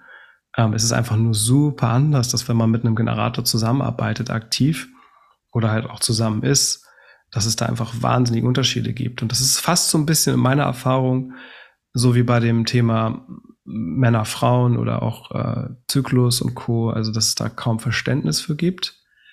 Und dann auf Projektion kommen, auch in der Familie, habe ich letztens erst gehabt mit einer mentalen Projektorin zusammen, dass sie dann wirklich, ähm, dass die Schwester, die Generatorin ist, sie immer wieder als faul bezeichnet. Mhm. Oder nicht versteht, dass eine andere so viel schlafen muss und mhm weil da halt so ein Drang ist auch teilweise, ist ja unterschiedlich auch bei Generatoren, aber manche haben so eine Power in sich, dass die gar nicht wissen, wohin damit und ja. die dann auch nicht richtig einsetzen und dann vielleicht Frust schieben und das auch noch negativ projizieren. Aber es reicht auch eine fast positive Projektion, dass man, wieso, ich habe doch auch, ich kann das doch auch, das kann man doch. Und die meisten können das tatsächlich auch. Ähm, auch als Analogie zu anderen Themen, jetzt ist es aus dem Human Design Bereich, was so eine Projektion mit einem machen können und dass man da sein Umfeld überprüft. Darauf wollte ich jetzt auch noch mal hinaus, weil ich glaube, das ist so wichtig, dass man in dem Umfeld sein kann zu diesem Thema ehrliche, echte Beziehung. Ähm, und viele haben dieses Umfeld nicht und manche sind da reingeboren auch und manche Dinge kann man sich zumindest nicht von Anfang an auswählen. Aber mit der Zeit ja im Prinzip jedes Umfeld und jede Beziehung kannst du dir wählen. Und Familie ist nicht immer das typische, klassische. Nur weil das Blut dort am ähnlichsten ist, ist es ja bei uns allen ähnlich. Mhm. Und was, was kannst du da zu sagen? Also ich weiß, hauptsächlich stellen wir am besten Fragen mhm. in der Guidance. Aber wie kann man sein Umfeld ehrlich überprüfen, und auch wirklich verändern in dem Sinne, ja, weiß nicht, was ist dafür aus mhm. deiner Sicht notwendig für die Person, dass das geschieht, dass es gesünderes Umfeld gibt, wo du mehr Space hast, du selbst zu sein, was auch immer das heißt. Ob ein ja. emotionaler, mehr Energie, weniger Energie, mehr mhm. Schlaf, weniger Schlaf. Damit das okay ist, egal wie es ist und nicht mehr so viel bewertet wird, sondern dass Menschen einfach dann da sind. Mhm glaube, da kommen wir wieder zum Ursprung zurück. Selbstliebe und Selbstverantwortung. Oft haben wir den Anspruch an unser Umfeld, dass wir sein können, dass sie uns verstehen, dass sie uns den Raum geben, aber wir kommunizieren das gar nicht. Wir sagen gar nicht, was wir brauchen und warum wir das brauchen und was wir uns wünschen, sondern sagen einfach, ja, es muss sie doch wissen. Oder gehen dann in den Streit. Ja, jemand sagt, du bist faul. Nee, ich bin nicht faul und ich bin nicht das, anstatt zu sagen, ich habe einfach nicht so viel Energie und das, das und das ist es und das, das und das brauche ich. Und da auch eine klare Grenze zu setzen und zu sagen, ich sage das jetzt einmal, ich sage es dir zweimal, ich kann es ja auch dreimal sagen, aber in meinem Raum, wenn wir kommunizieren, möchte ich dieses Wort nicht mehr hören. Mhm. Ganz klar zu sein, liebevoll, aber klar. Und das beginnt bei mir. Da muss ich mit mir klar sein und dann eben auch in dem Moment nicht aus meinem Trigger, aus meinem Ego heraus dagegen schießen, sondern ganz klar zu kommunizieren, ganz klar liebevolle Grenzen zu setzen, die immer mit ich beginnen. Ich fühle mich, ich brauche. Ich sage da immer die, ich nenne immer die drei Fingerregel. Ich, wie fühle ich mich und was brauche ich? Viele sagen, wie sie sich fühlen, aber nicht, was sie brauchen. Mhm. Ich fühle mich, wenn du das sagst, nicht gesehen, ich fühle mich unwohl, ich fühle mich nicht geliebt.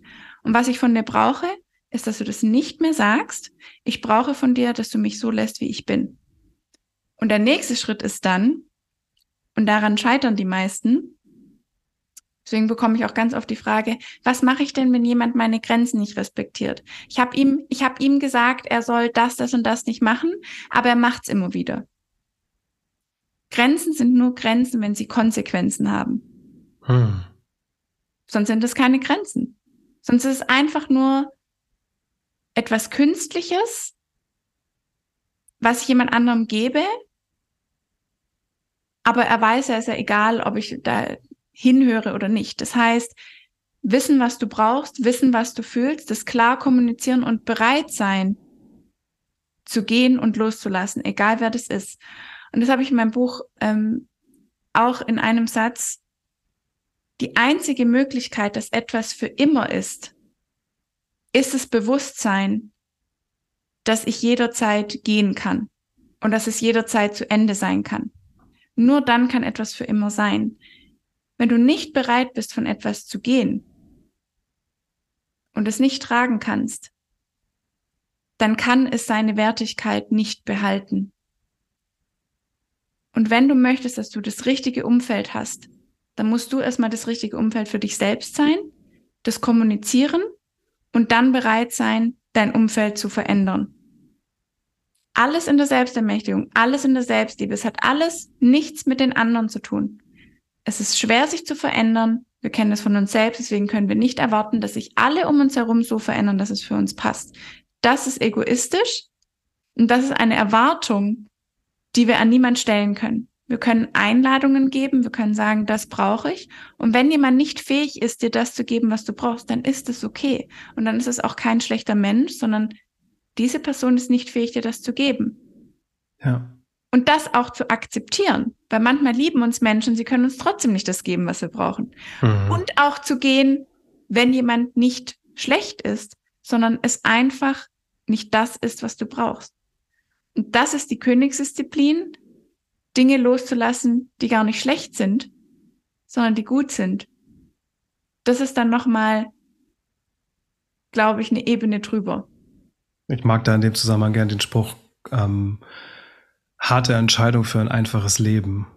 Richtig. Ne, beides ist zu schwarz-weiß, aber es ist oft so, dass es natürlich eine wahnsinnig harte Entscheidung ist, etwas zu verlassen, was eigentlich gut ist natürlich gerade in der Beziehung, wenn du den Menschen liebst, wenn du ihn magst, wenn du ihn schätzt, aber mhm. spürst im Alltag, es ist nicht das, was ich, womit ich umgehen kann, was ich brauche. Es hatte auch ich in der, in der Beziehung, die ich verlassen musste letztes Jahr, was bis heute ich traurig finde, dass wir mhm. nicht zusammen sind, weil ich so viel aus nächster Nähe erleben wollen würde. Auf der anderen Seite haben wir eine Tochter zusammen, die wundervoll ist und wo wir automatisch verbunden sind.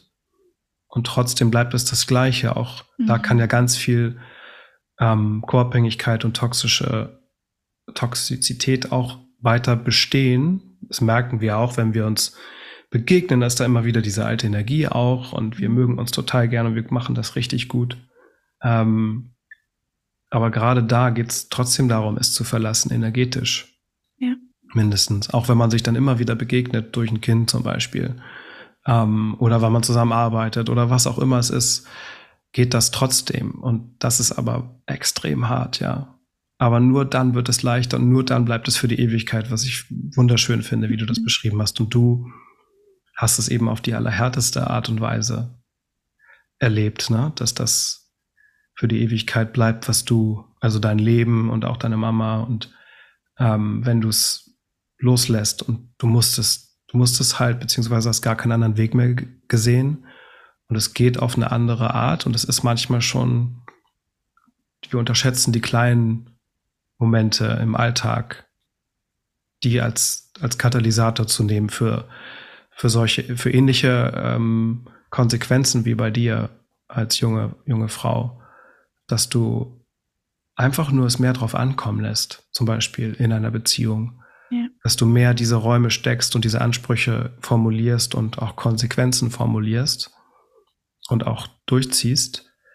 Ähm, das vor unserer Trennung, weiß ich noch, habe ich gesagt, oder wir, dass wir jetzt, dass die Beziehung so, wie sie bisher lief, nicht mehr weitergehen kann. Mhm. Es muss sich was ändern. Ähm, was auch immer das ist. Und allein das mal zu formulieren und wirklich mal zu verkörpern und ja. dann auch entsprechend, wenn nichts kommt oder nichts entsteht, ob von dir oder von ihr oder was auch immer, dann auch diese Entscheidung zu treffen. Und das heißt, das, hast, das, hast, das ist so schön, wie du es gesagt hast, dann ist es für die Ewigkeit, dann ist es andauernd, weil dann überlässt du es auch ein bisschen dem Leben und ja. der, der Wahrheit und nicht der Idee dass du halt gerne zusammen sein würdest oder es ja auch ein netter Mensch ist oder alles für dich tut oder du das und das noch erleben willst oder man Eltern ist oder man ein Haus hat oder keine Ahnung, man so ein bisschen Cherry-Picking macht bei dem, was eigentlich ja doch ganz nett ist, aber unterschwellig immer fühlt, zumindest in diesem Lebensabschnitt geht es nicht. Und zumindest mit diesem Umstand geht es nicht. Und ich kann nicht erwarten, dass die Person das für mich fixt, es selbst wenn sie es tun würde, würde sich das nicht nachhaltig selbstwirksam anfühlen. Das ist genauso wie wenn du ins Coaching kommst oder in den Self-Love-Club kommst oder Projektor oder was auch immer, Reading und einfach erwartest, gib mir jetzt einen Fix, gib mir eine Lösung, gib mir, was soll ich machen als Projektor, welchen Job, mit wem soll ich zusammen sein, was ist der optimale Partner, mhm. passt das Profil zu mir, was mache ich mit diesem Kanal, ist alles eigentlich Blödsinn. Es ist nicht, das sind nur Brücken, die hoffentlich dich wieder zur Selbstwirksamkeit zurückbringen. Und so dass du eben am besten nur durch Fragen wieder diesen Funken spürst, der immer da ist, dieses eine Feuer, diese eine Fackel, die kein Sturm der Welt auslöschen kann. Einfach, es geht einfach nicht. Ähm, und die kannst nur du wieder entdecken. Da kann, können eine Million Leute gleichzeitig aufzeigen, guck mal da und du, ich sehe da nichts. Ich spüre da nichts, weiß ich nicht. Dieses, dieses Beispiel von Promis und von Celebrities, die ja. in sich tot sind, obwohl sie Millionen Leute haben, die ihnen folgen. Und andere, die selbst bei Millionen oder noch mehr Leuten sich nicht so wichtig nehmen, weil sie genau wissen, wer sie sind und sie das nicht brauchen. Ne? Das ist ja die Metapher des Projektors. Du gehst in einen Raum ähm, und du wirst nicht mehr gebraucht. Also du hast nicht mehr das Gefühl, gebraucht mhm. zu werden. Du bist einfach da und du wirkst mit deiner Aura, mit deiner Art, mit deiner Einzigartigkeit und take it or leave it. Und dafür musst du noch nicht mal eine Diva sein und nix. Du musst keine taffe Frau oder kein taffer Typ sein. Du bist einfach nur. Und das ist das Anziehendste überhaupt. Und zwar für das Korrekte und nicht für das, was ganz nett wäre, lustig wäre oder was du endlich auch haben willst. Auch daran ist nichts falsch, Erfahrung einfach zu machen, jeder Form, toxisch, hier, äh, mhm. aufregend, falsch, ähm, aber dieses Bewusstsein zu haben, dass dich das natürlich nicht nährt, dass du überhaupt eine Verbindung dazu hast.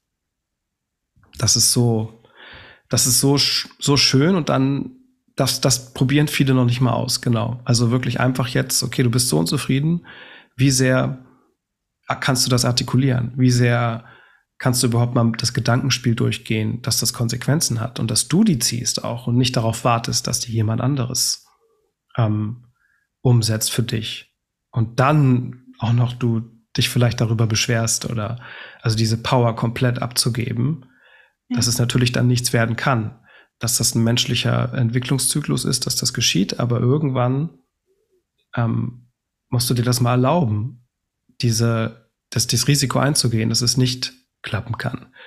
Und ja, also finde ich fast poetisch. Hast du es auch in dem Buch geschrieben, dass es dann für die Ewigkeit ist? Das finde ich so schön. Ja. ja. Aber das, das ist, natürlich ein Paradoxon im Verstand ja. und im Schmerzkörper, weil dann habe ich doch nichts mehr. Mhm. Dann, dann fehlt mir doch das und kriege ich dann überhaupt noch was, geschweige denn Besseres, was Gleichwertiges? Mhm.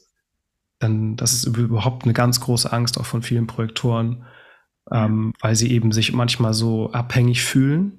Mhm. Ähm, was auch normal ist, weil die Mechanik darauf ausgerichtet ist, dass wir für andere da sind.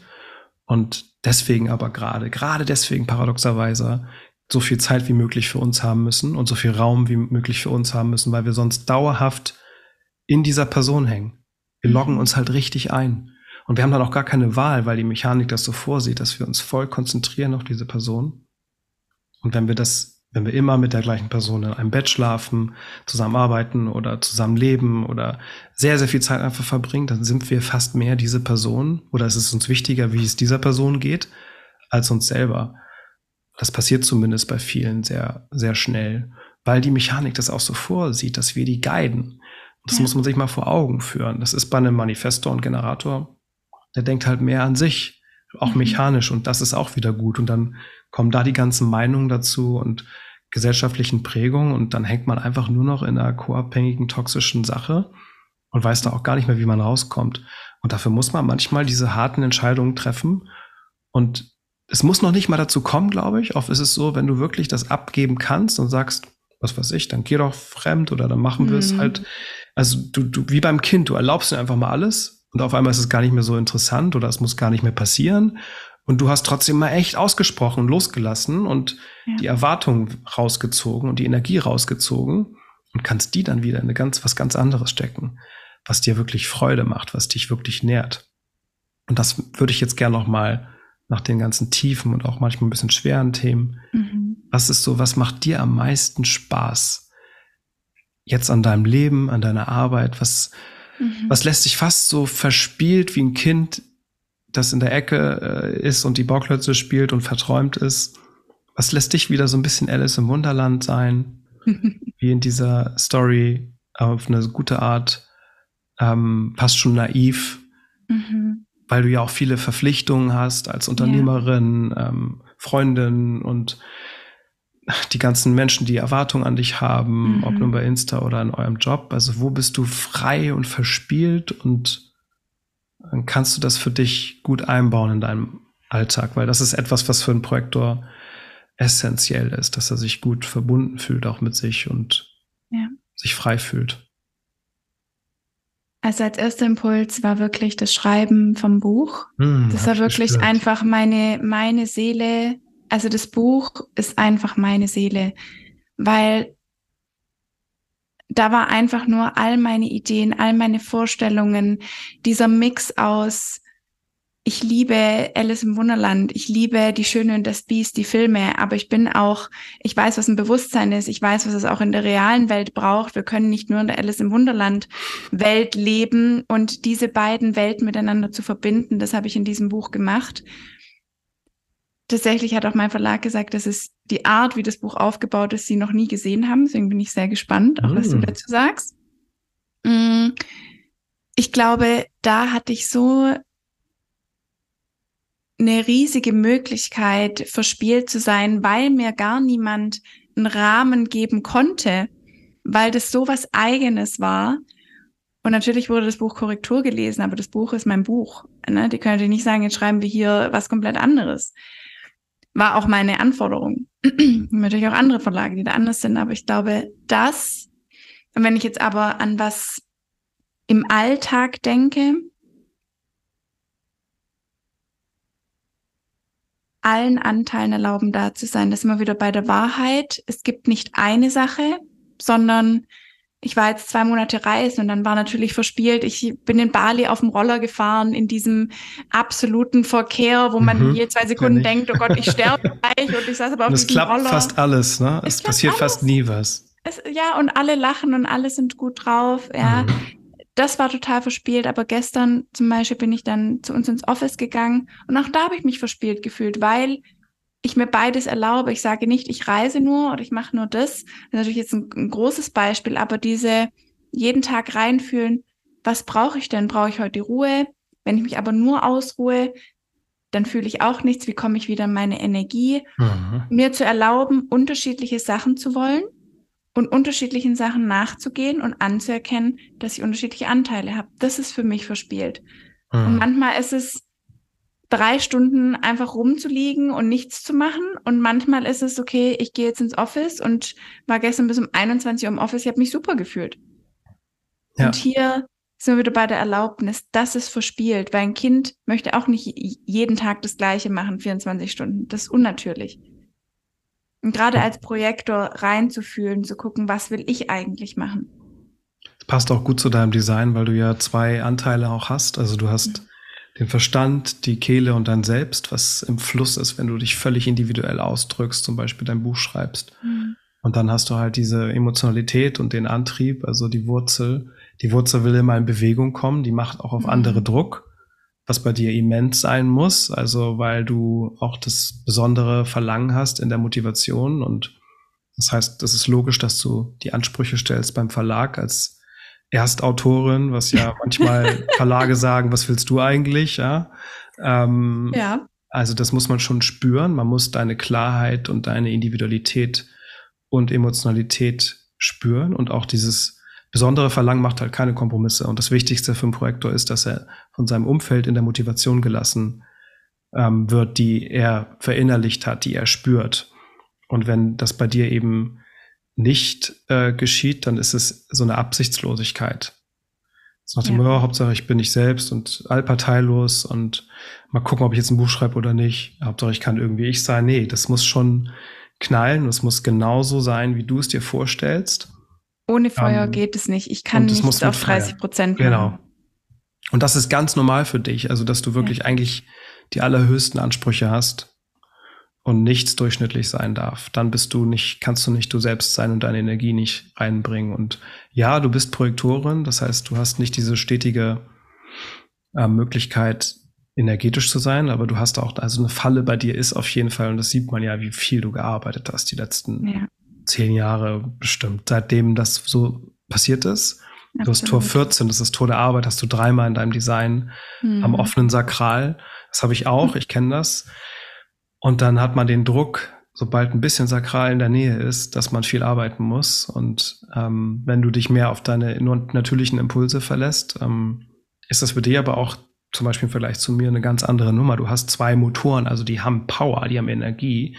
Ja. Und du hast diesen linken Pfeil oben auch im Körper, der möchte auch eher aktiv auf was zugehen, der möchte auch mal aktiv sein, der möchte auch mal Sport machen. Ja. Und, ähm, ich liebe Sport. Genau, und das, das ist auch, ganz ne? normal für dich. Und da bist du wirklich, das ist, das ist ganz wichtig und gut für dich, dass du da auch eine krasse Aktivität teilweise mhm. schieben kannst.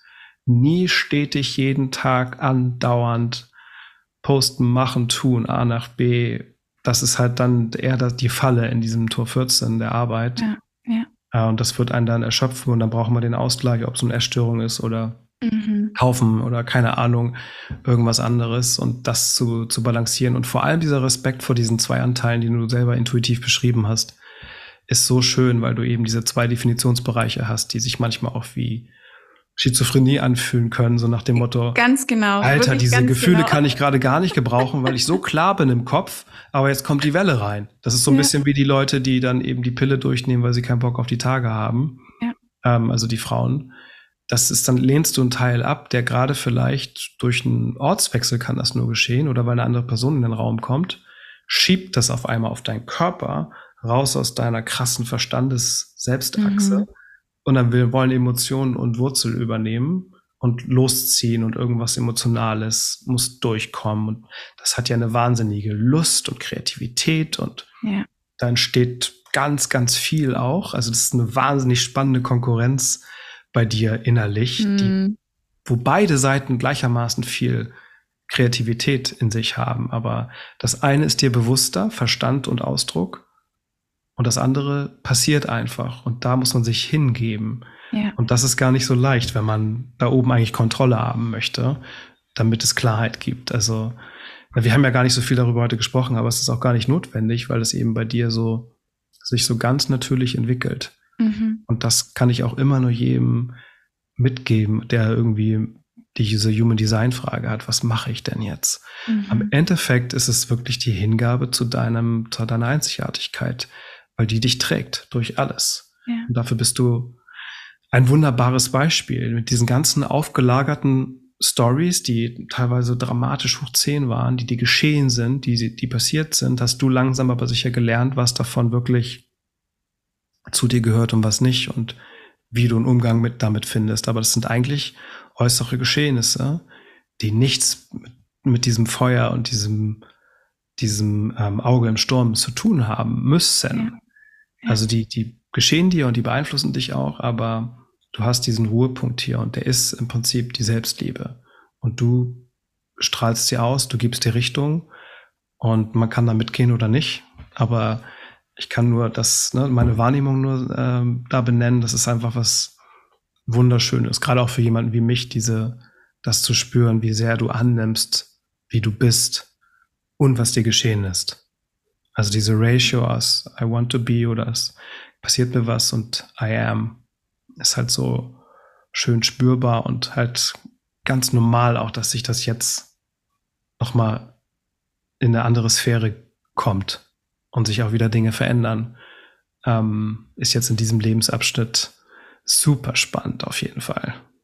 Und du bist total ready, weil du hast dich darauf vorbereitet und nur, nur darum geht es eigentlich, die richtige Haltung zu finden. Und ja, ist, ich habe das Gefühl, dass, das ist so jetzt ein schöner eigentlich Abschluss. Ja. Da war ganz, ganz viel drin. Und ja, Selbstliebe, ne? Lieb dich doch selbst. Ja, lieb was, dich einfach mal selber. Was hast du, was hast du noch für Worte? Was möchten bei dir raus? Möchte, möchte bei dir noch raus zum Ende? Das ist faszinierend, weil du immer spürst, wenn noch was raus muss oder was gerade da ist. Es wollte gerade einfach nur raus, es wieder faszinierend ist, wie viel ich jetzt in den letzten, ich glaube, fast anderthalb Stunden gesprochen, ich wieder über mich lernen durfte, einfach nur, weil ich mit dir gesprochen habe weil ich Dinge erzählt habe und du mir nochmal wieder auch durch Human Design nochmal Dinge erklärt hast und ich durfte gerade so viel lernen, während ich gegeben habe. Und das ist, glaube ich, was auch meine Erfüllung beschreibt. In dem Moment, wo ich gebe, egal in welchem Lebensbereich, ja. habe ich immer das Gefühl, ich lerne. Und das ist so schön, das ist so wertvoll. Wir, glaube ich, oft glauben, ich muss geben oder bekommen, aber es geht beides gleichzeitig. Mhm beides gleichzeitig und sich auch das zu erlauben, alles zu erlauben. Ich glaube, heute können wir mit der Definition rausgehen, Selbstliebe ist Erlauben, Wahrheit, Annahme und Verantwortung. Und Selbstliebe ist nicht ein Ziel, ich liebe meine Speckröllchen und auch meine Zellulite und dann bin ich glücklich, sondern Selbstliebe, wir sprechen immer davon Self-Love as a Lifestyle, was sich ganz fancy anhört. Am Ende des Tages geht es darum, Selbstliebe als Haltung, als Lebensstil ja. zu haben und sich immer zu fragen, spiegelt es gerade die Liebe und das Verständnis für mich selbst wieder? Diese Person, diese Situation, diese Entscheidung, dieser Beruf, dieser Ort oder nicht? Und Selbstliebe als Kompass zu haben und dich selbst als Kompass zu haben. Und ein Kompass führt dich zwar wohin, aber ist nicht das Ziel. Und deswegen ist Selbstliebe nicht das Ziel, sondern der Lebensstil, für den wir uns entscheiden dürfen, indem wir bereit sein müssen, auch Verantwortung zu übernehmen. Eigentlich ist der Ausgangspunkt sogar, ne? Woher ja. wir kommen. Ja. Und wir dürfen, du erinnerst uns daran.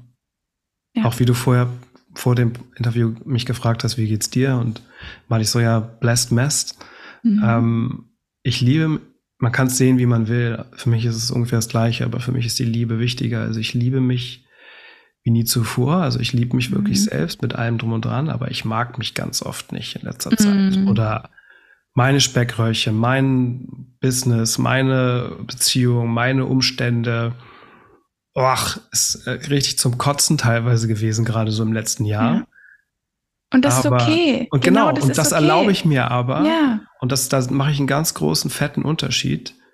Also ist okay, wenn du auch, meinetwegen, wenn du es umgekehrt empfindest, wenn du dich nicht ganz selbst liebst, aber du kannst dich ein bisschen mehr mögen, ist auch okay, ja. Also drehst dir, wie du es möchtest. Hauptsache, du hast so von beiden etwas und kannst eben deine, deinen Scheiß gerade von mhm. welcher Seite von diesen beiden Begriffen auch immer ein bisschen mehr annehmen. Und das ist wirklich so bei mir so ganz oft denke ich so, Alter, Jan, wirklich. Und schon mhm. wieder das gemacht und das nicht und eingehalten. Aber ja, ja, genau, Jan. Erlaubst ja alles. Ist doch super. Also du weißt doch mittlerweile, wer du bist. Und klar ist das nicht in meinem Alignment mit deinem Umfeld und mit dem, was du da tust oder was passiert. Aber es macht doch irgendwie auch Sinn in so einer Lebensphase und wo man so viel hinter sich lassen muss und wo ist das Problem? Ja, nur wenn du ein Bild aufrechterhalten möchtest, damit andere dich mögen, die du beeindrucken willst, die du aber gar nicht eigentlich willst oder mhm. magst. Und ähm, viel, viel schöner sind diese echten Begegnungen, die, die wirklich für die Ewigkeit sind, obwohl man noch nicht mal in Kontakt ist oder und das, das ist Liebe, das ist ewig, das ist, von dort kommen wir. Und da, müsst, ja. da gibt es gar nichts zu erreichen. Es gibt eigentlich nur was frei zu schälen. Ja. Und mit dieser Zellulite oder Speckröllchen, wo auch immer sie sind, ja, das ist, das ist immer nur dieser Vergleich und der drückt, ja, ich weiß, der kann sehr, sehr, sehr, sehr mhm. drücken. Ähm, durch, durch alles, was da draußen so passiert. Aber es ist, es ist nicht die Wahrheit. Die Wahrheit ist diese, ja. diese Liebe zu entdecken und einfach nur danke, dass du da bist nicht, noch nicht mal für das, was du tust, weil das ist nicht so wichtig wie das, was du, was du bist, finde ich. Weil das wirkt halt so viel mehr. Es wirkt so, das strahlt auch über Follower und Geld oder was auch immer hinaus. Und das ist für mich immer eine Wonne, da drin zu baden. Also genauso viel gelernt. Allein deine schönen Analogien mit der Ewigkeit bei dem Verlassen. Ach. Ja, man spürt, man spürt einfach dass du dich hingibst, dass du es nicht zerdenkst, was du tust. Ähm, hast ja auch nochmal den Termin verschoben intuitiv, was ich richtig gut fand. Erstens fand ja. ich das super, aber ich konnte nochmal meine Folge zu Ende gucken, die ich gucken wollte. Und es ist für den Emotionalen auch richtig wichtig, nur dann ja. in den Termin zu gehen, wenn er sich emotional ready fühlt. Ja, ich habe gefühlt, ich brauche nur eine Dusche, oh, dann schaffe ich nicht 10 Uhr. Und ich wusste, bei dir muss ich jetzt auch nicht sagen, kann, können wir bitte eine halbe Stunde später machen, weil, ne, ne, ne, sondern ja. ich habe dir nur geschrieben, Richtig. können wir auch um 10.30 Uhr. Und das und hat viel wusste, mehr mit dem zu tun, was wir gerade besprochen haben, als genau, man denkt. Genau. Erlaubnis. Und ich wusste, ich wusste, dass ich bei dir auch nicht sagen muss, warum. Und wenn es nicht geht, dann geht's nicht. Absolut. Dann machen wir es wann anders. Ja. Und ähm, das ist schön. Und hier sind wir bei der Wahrheit. Ich wusste bei dir, darf ich das sagen, ohne mir Gedanken machen zu müssen, ohne eine Folge der Ablehnung zu haben, sondern ja. ich bekomme sogar noch Annahme dafür. Und das ist für mich rundet es so ab. Danke für deine Wahrheit. Danke für ähm, dich. Ja, bis, bis zum nächsten Mal und viel Erfolg mit dem Buch und den neuen Zielen und deinen Wünschen und behalte dir die, die Alice im Wunderland bei. Ich finde es so wichtig, dass wir immer ganz verrückt träumen und spielen und naiv sind. Ähm, und das wunderbar verbinden können mit aller Ernsthaftigkeit und besonderer Motivation und Verlangen und Zielen und diesem Spiel einfach des Lebens. Also danke dir, Tiffy. Vielen lieben Dank, dass ich da sein durfte.